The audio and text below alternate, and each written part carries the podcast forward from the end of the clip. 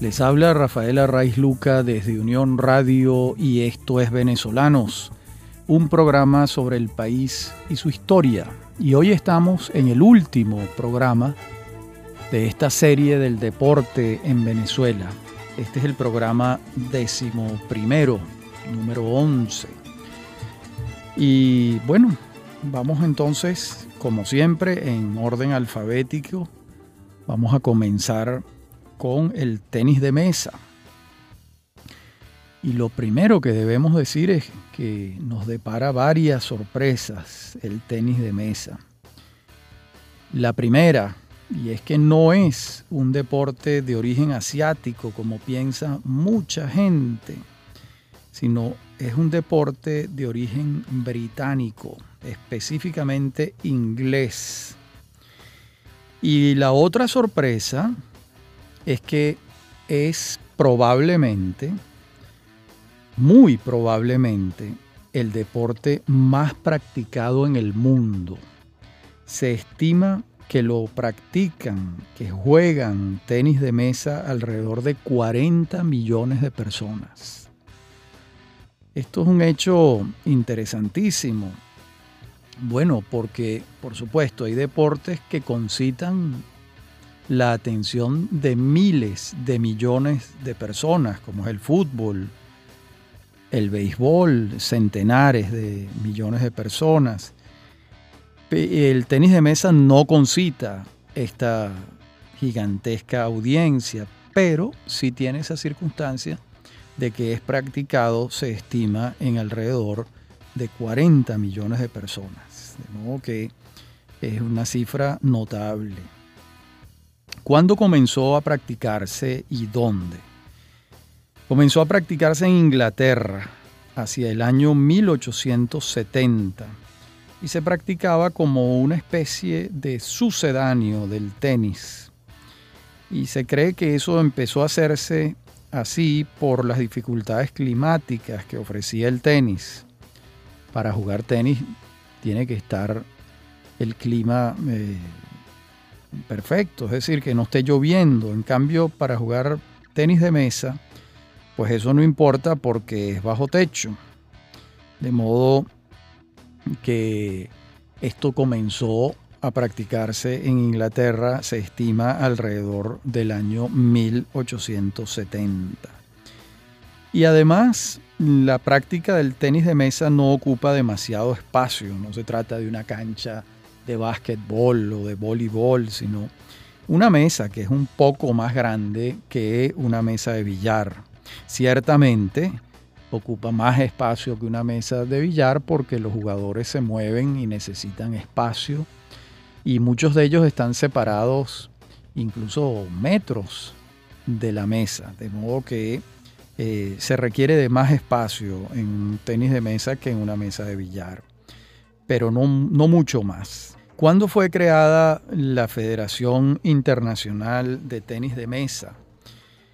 Fue creada en el año 1926 y desde entonces organiza campeonatos mundiales desde el año de su creación y cuenta con más de 200 asociaciones federadas a lo largo y ancho del planeta. Es un deporte olímpico el tenis de mesa. ¿Desde cuándo? Desde 1988, cuando fue admitido para las Olimpiadas de Seúl. Y hay otro dato evidente y es que desde el año 1960 el tenis de mesa o ping-pong, como también se le conoce, está dominado por la supremacía china. China no deja de vencer en los encuentros internacionales desde 1960. Hay una supremacía, si se quiere, abrumadora, aplastante. ¿Quién le ha disputado esta corona a los chinos? Bueno, esto es una sorpresa. Los suecos. Suecia es el único país que le ha disputado la corona a los chinos. Incluso Suecia ha ganado varios campeonatos mundiales en los últimos años. ¿Por qué esto está ocurriendo en Suecia? Lo ignoramos. Pero estadísticamente la variación es muy grande porque la China tiene alrededor de 1.300 millones de personas y Suecia, si mal no recuerdo, está entre los 10 y 12. De modo que eh, las estadísticas favorecen, por supuesto, las proporciones a China, pero debe ser que en Suecia se practica con mucha insistencia el tenis de mesa. Creo que a eso contribuye la inclemencia del clima, el hecho que según el cual alrededor de seis meses del año la gente no puede prácticamente salir de su casa del frío y eh, se debe practicar con frecuencia cotidiana, diaria, en colegios, en universidades, de otra manera y en clubes. De otra manera, ¿cómo se puede explicar que Suecia eh, haya llegado a estos niveles de excelencia como para discutirle ese cetro a los chinos? Y así llegamos a, Venezuela.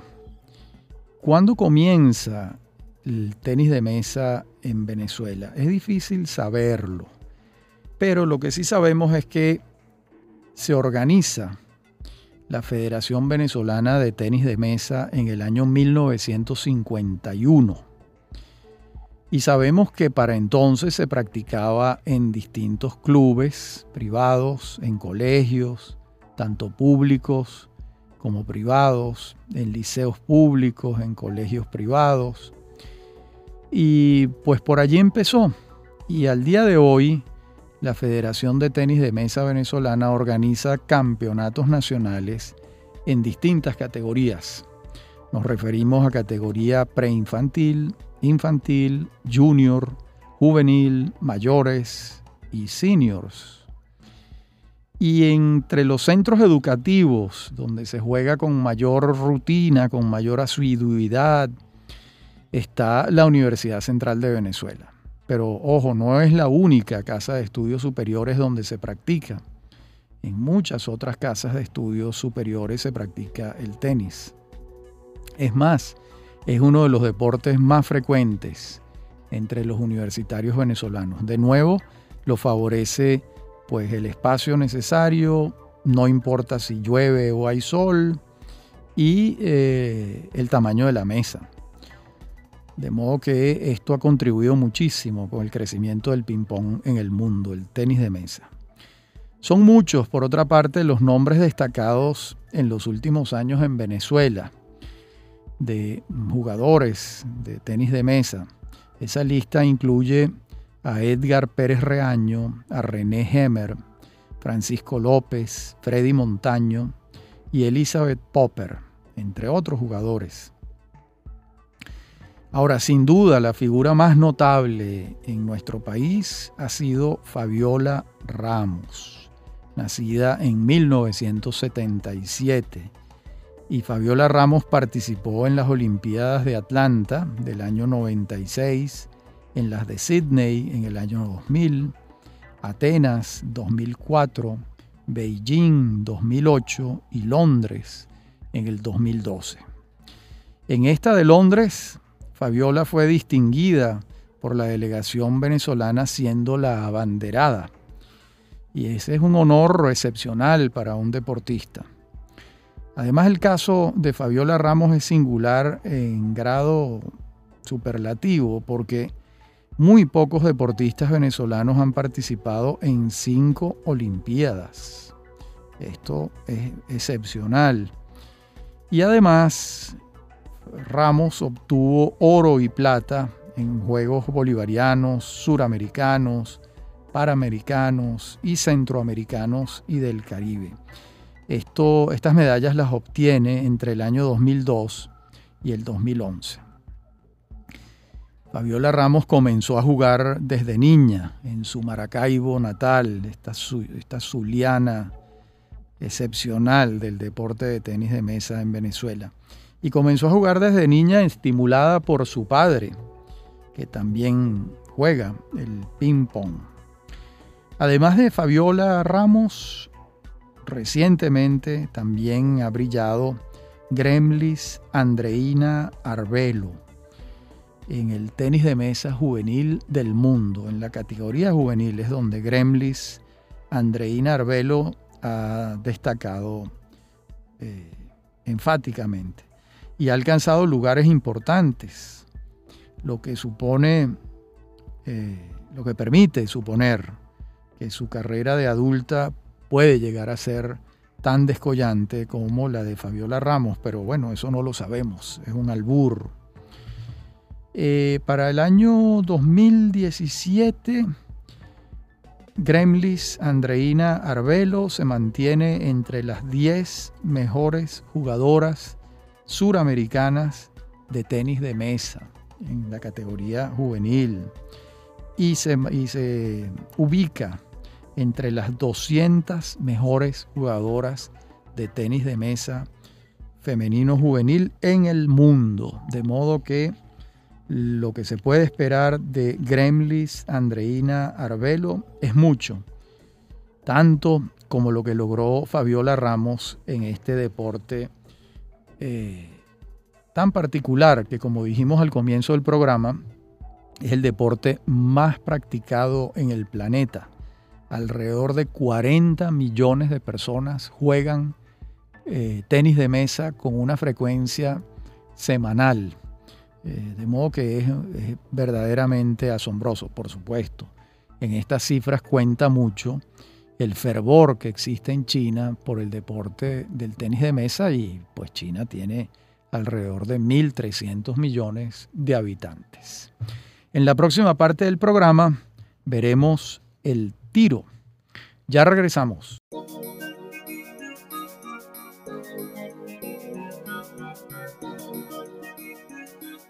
Veamos ahora en esta serie que venimos haciendo sobre el deporte en Venezuela, su historia, la práctica del tiro. Como siempre, veamos cuándo, cómo y dónde comenzó. Y es un hecho que la práctica del tiro fue propia de los ejércitos antes de que el tiro se hiciese un deporte del mundo civil, de modo que nació en el seno del mundo militar.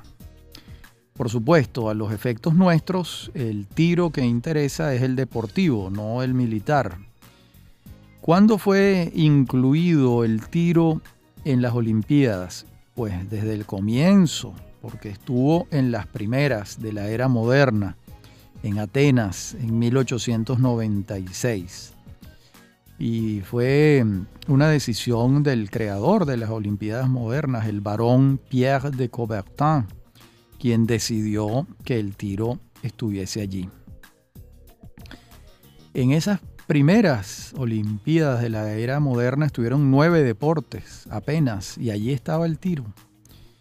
Y en esas primeras Olimpiadas habían 245 atletas y la mitad provenían del tiro, con 117 tiradores. De modo que la estatura olímpica del tiro está fuera de toda sospecha porque está desde el comienzo, desde el inicio de la era moderna de las Olimpiadas. Las primeras asociaciones de tiradores datan del siglo XIX. Los suizos crean una asociación en 1825, los ingleses en 1859, los alemanes en 1861, los húngaros y los norteamericanos en 1871 y la Federación Internacional de Tiro Deportivo se fundó en Zurich, en Suiza, en el año 1907. Y hoy en día esa federación cuenta con 145 federaciones nacionales inscritas. Casi todos los países del mundo tienen una federación nacional de tiro, porque estamos hablando de 145 federaciones nacionales y los países del mundo están alrededor de 160. Muy pocos no tienen una federación.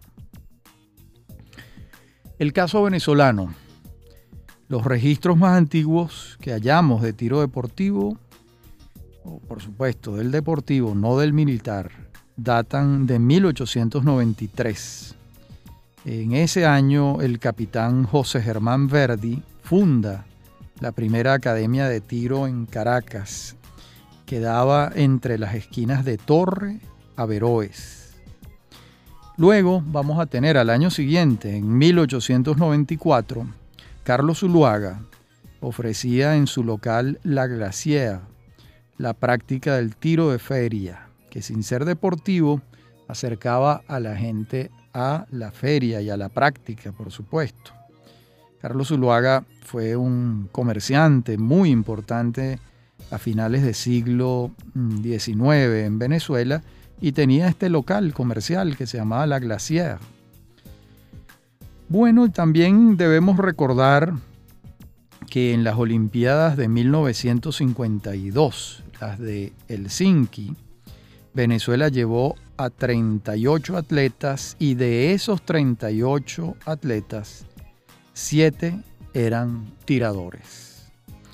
No olvidemos que la participación de Venezuela en las Olimpiadas de 1948 fue a través de la buena voluntad y el esfuerzo propio del ciclista Julio César León, de modo que a los efectos de una delegación nacional como tal, la de Helsinki fue nuestra primera Olimpiada, donde enviamos a 38 atletas, porque en las Olimpiadas del 48, las mm, justo anteriores, solo fue por impulso personal el ciclista Julio César León.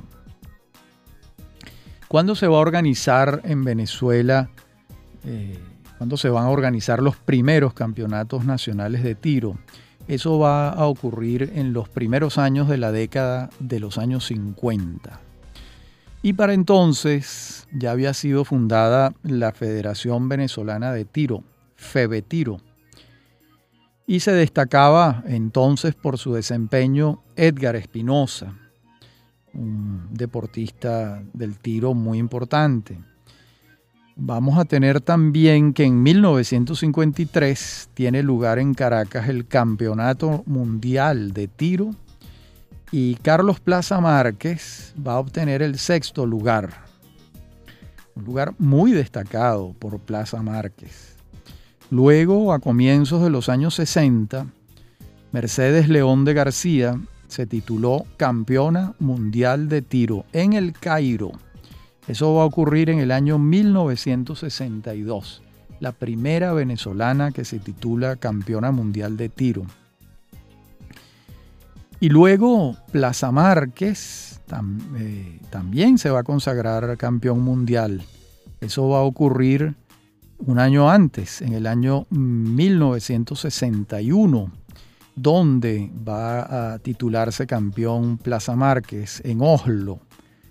En ese momento alcanzó 199 puntos de 200. Bueno, esto es casi algo perfecto. Y eso fue una hazaña que logró Plaza Márquez para Venezuela. Y esa hazaña también la va a lograr Enrico Forchella en las Olimpiadas de Roma de 1960. Forchella ganó medalla de bronce para Venezuela. De modo que ese, es un dato sumamente importante porque recordemos que mm, para las Olimpiadas de Roma, la única medalla que había obtenido Venezuela había sido la de bronce que ganó Asnoldo de Bonich en Helsinki en 1952.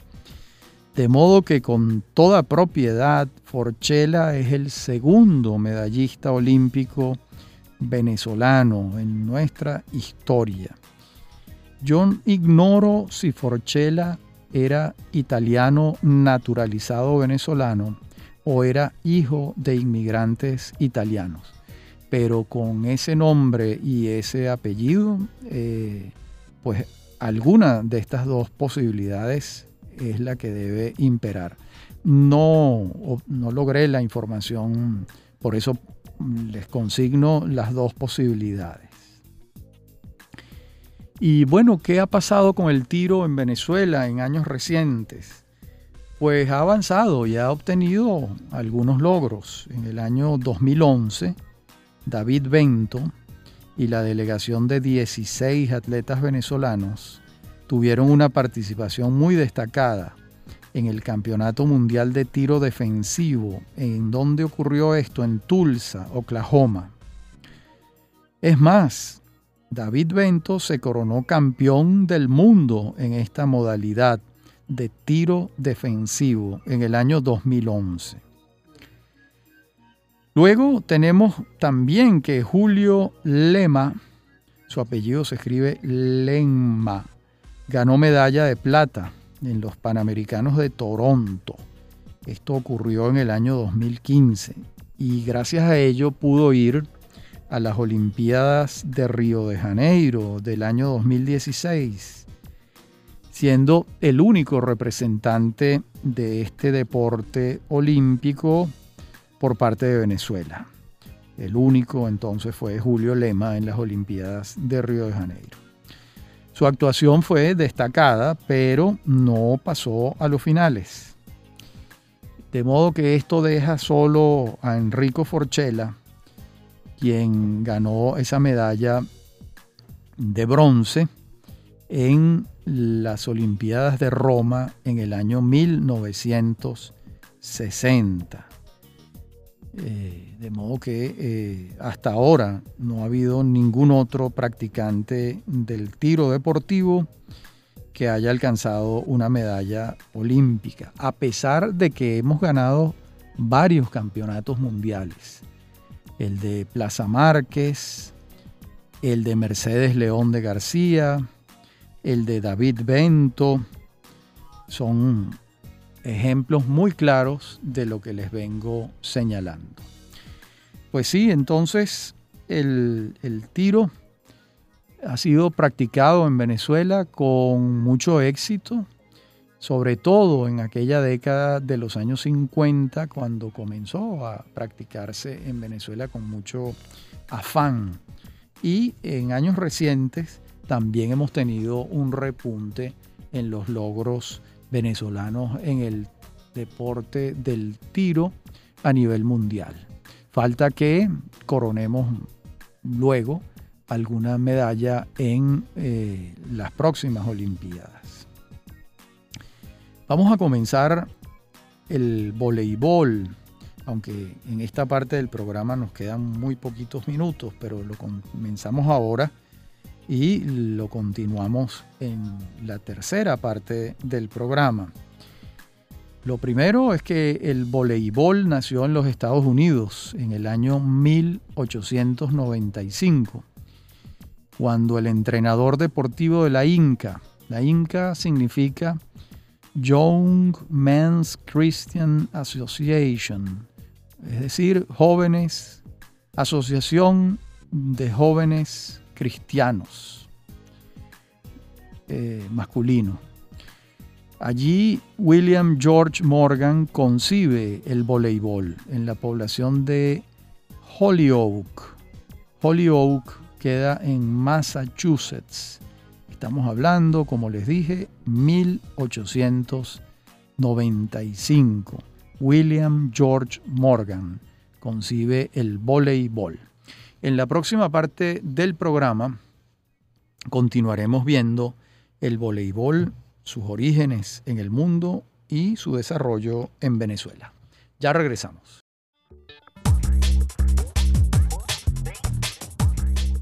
Decíamos en la parte anterior del programa que el voleibol nació en Massachusetts, en los Estados Unidos, en el pueblo de Holyoke, gracias a la iniciativa de William George Morgan. ¿Y qué era lo que buscaba Morgan? Una alternativa al baloncesto, algo un poco más sosegado y que al igual que el baloncesto, el básquetbol pudiera jugarse en gimnasios techados o al aire libre. O sea, que tuvieses las alternativas.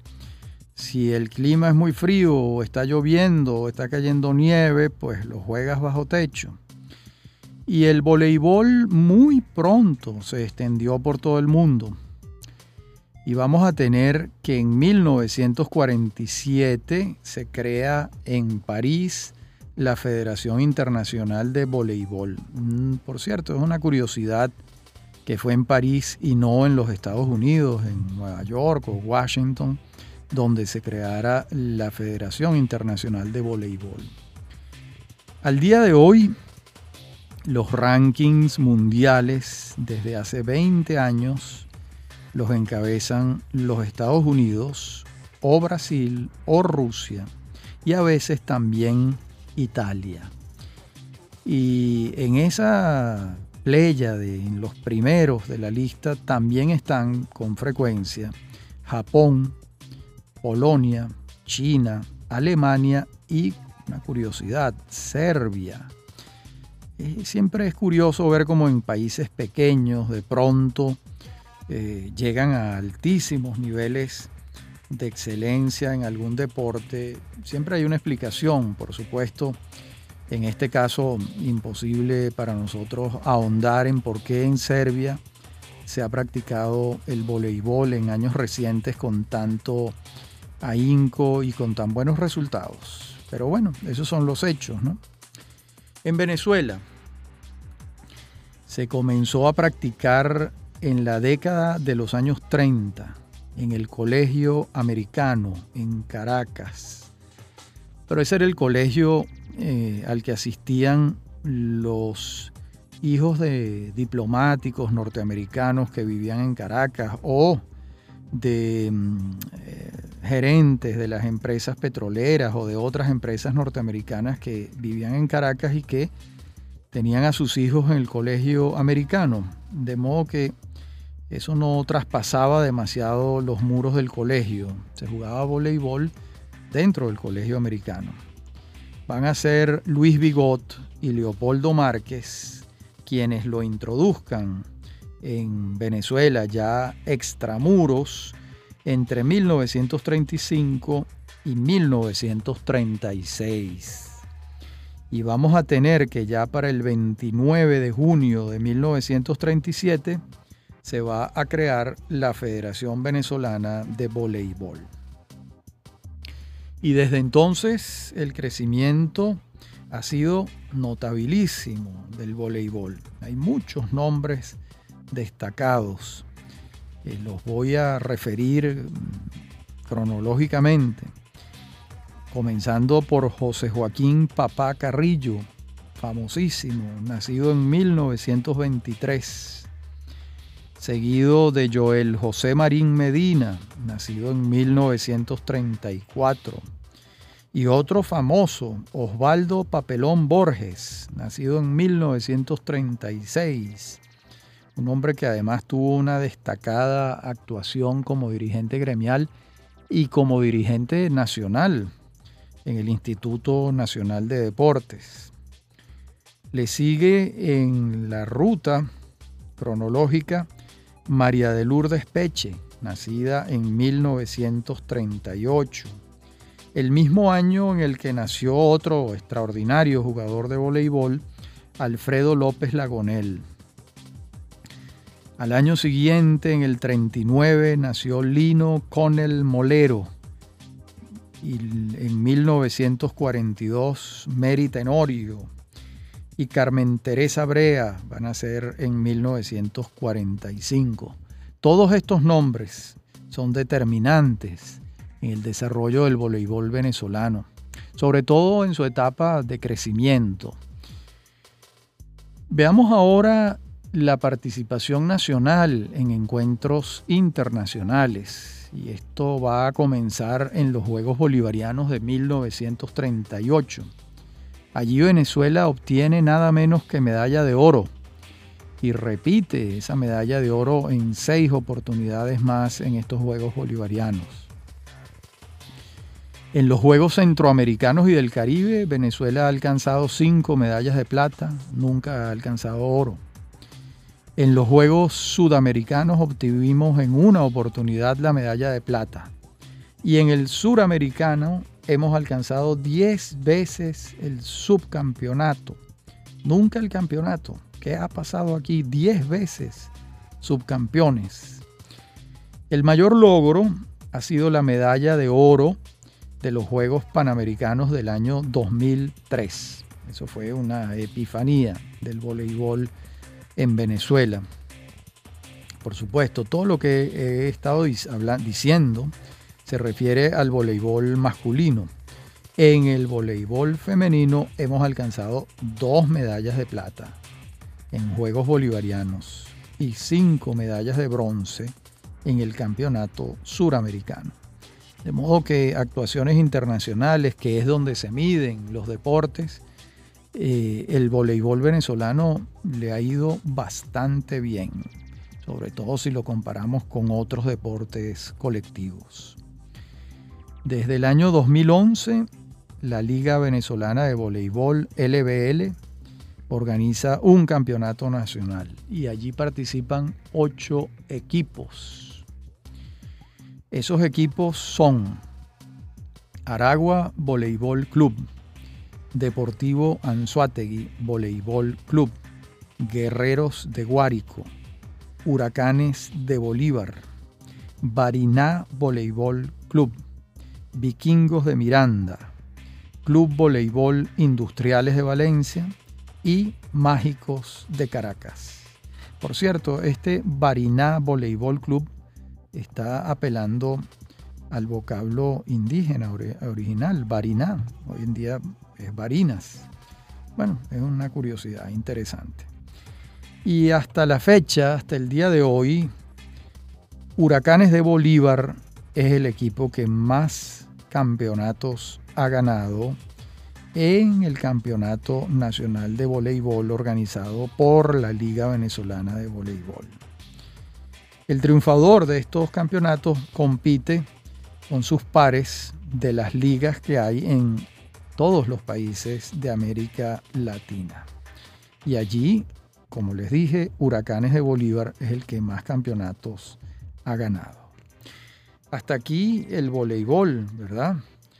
Por cierto que Osvaldo Papelón Borges fue declarado el mejor jugador de todos los tiempos por el Círculo de Periodistas Deportivos en el año 1966. Bueno, es una distinción sumamente interesante, pero del 66 a nuestros días ha pasado ya muchos años. Eh, no sé si hoy en día eh, el círculo de periodistas deportivos le sumaría a algún otro jugador, probablemente. Eh, pero ojo, esto no quiere decir en lo absoluto que la gloria de Osvaldo Papelón Borges no esté intacta en cuanto al voleibol se refiere. Hasta aquí nuestros deportes. Debo confesar que me faltaron dos, el submarinismo y el velerismo pero debo confesar también que no tuve manera de lograr información sobre estas prácticas deportivas. Poquísimo, que no me daba para ni siquiera una sección del programa. Lo lamento profundamente porque sé que hay muchos practicantes del submarinismo y algunos cuantos del velerismo.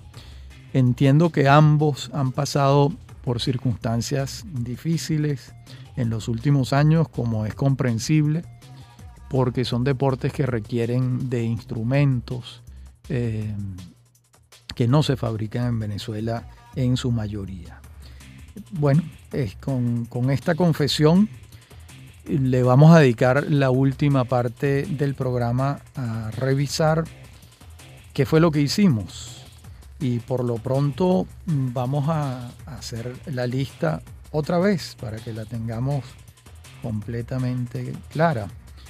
Ajedrez, apnea, atletismo, automovilismo, baloncesto, béisbol, boliche o bowling, boxeo, ciclismo, coleo, ecuestre o equitación, esgrima, esquí acuático, fútbol, gimnasia, golf, alterofilia o levantamiento de pesas, hipismo, judo, karate, lucha olímpica, montañismo, motociclismo, natación, pesca deportiva, polo, rugby, softball, taekwondo, tenis, tenis de mesa, tiro y voleibol. estos han sido los deportes que hemos revisado a lo largo de estos 11 programas que hemos estado haciendo sobre la historia del deporte en Venezuela. Me he valido de muchas entrevistas y por supuesto de bibliografía para poder hacer estos, estos programas. Eh, pero claro, obviamente eh, está basado en un libro mío que se titula El deporte en Venezuela, una aproximación histórica. Y entre las entrevistas que sostuve con distintas personas a lo largo de este trabajo, que me dieron información sobre determinados deportes, están entrevistas con Joaquín Marta Sosa, con Rafael Díaz Casanova, con Federico Prieto, con Carlos Manzano Hurtado, con Fernando Camacho, con Andrés Array Santana, con Carlos Zuluaga Rodríguez, con Gustavo Machado, con Fernando Luis Egaña y con Daniel Sánchez Isturiz. En la última parte del programa vamos a referirles algunos hechos generales sobre el deporte en Venezuela. Ya regresamos. En este último programa y en esta última parte del programa, recordemos algunos datos que dimos en el primero, hace 11 programas.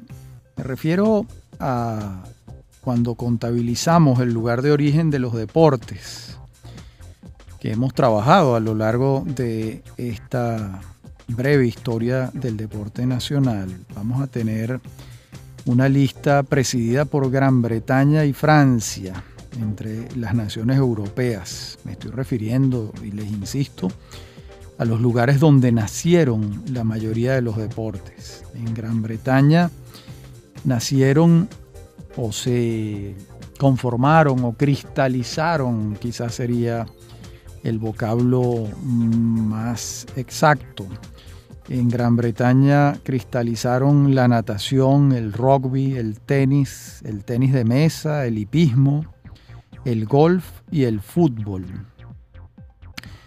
En los Estados Unidos surgieron el baloncesto, el béisbol, el bowling, el softball, el voleibol y la pesca deportiva de altura. En Francia se formalizaron el ecuestre, el automovilismo, el motociclismo, la esgrima y el esquí acuático, y algunos historiadores le atribuyen a Francia el nacimiento del fútbol, al igual que en Italia.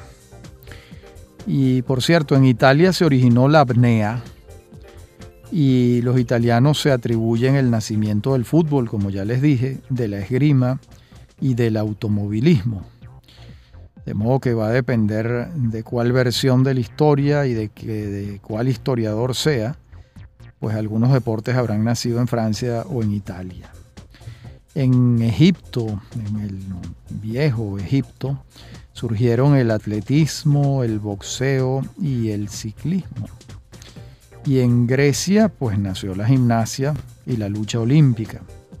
En Japón nacieron el judo y el karate, extendidos por todo el mundo.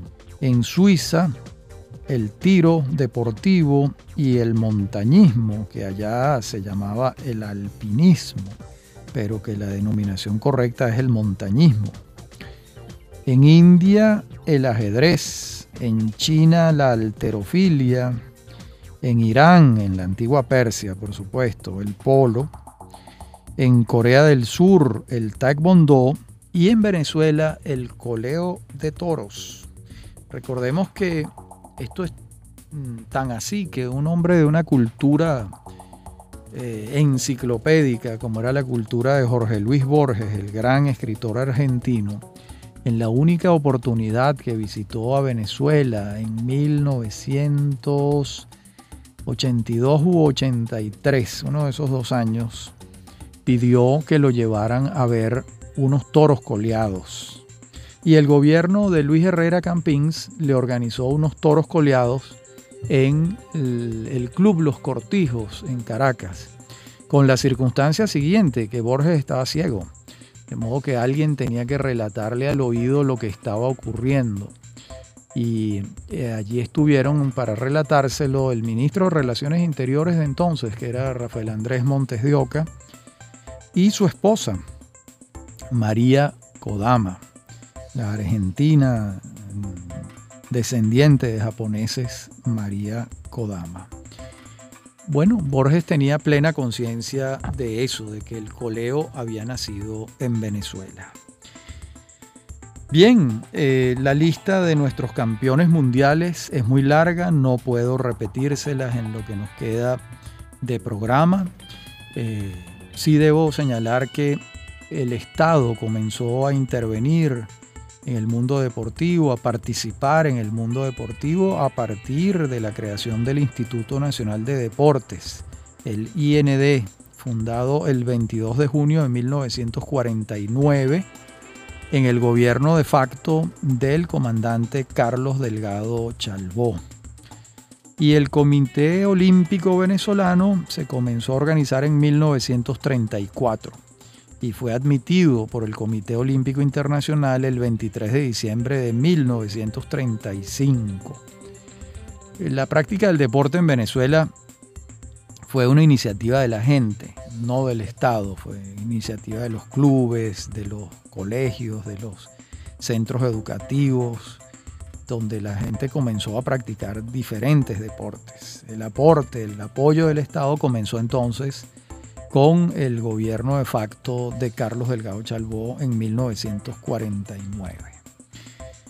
Bien, esta ha sido entonces eh, la historia del deporte en Venezuela, un tema que mm, me gustó muchísimo investigarlo porque yo no soy un deportista consumado hoy en día, lo fui y mucho durante mi infancia y mi adolescencia en los colegios donde estudié siempre practiqué casi todos los deportes que había allí, en particular el fútbol, el béisbol, el básquetbol, el, voleibol. Eh, todos esos deportes los practiqué en los colegios. Pero ya después, cuando entré en la adultez, eh, abandoné el deporte, lamentablemente, y hoy en día hago ejercicio, pero no ejercicio dentro de una práctica deportiva. Lo que no quiere decir que el deporte no me interese muchísimo, me interesa mucho y creo que es una de las facetas civiles más interesantes de la Venezuela de nuestro tiempo y de siempre, porque han sido los venezolanos organizados para la práctica deportiva y hemos tenido unos logros notables en algunas disciplinas. Bien, Habló para ustedes Rafael Arraiz Luca y esto es Venezolanos, un programa sobre el país y su historia en este último, décimo primero y último programa sobre la historia del deporte en Venezuela. Me acompañan en la producción Inmaculada Sebastiano y Fernando Camacho y en la dirección técnica Fernando Camacho. A mí me consiguen en mi correo electrónico rafaelarraiz.hotmail.com y en Twitter, arroba Rafael. Ha sido un gusto, como siempre, hablar para ustedes.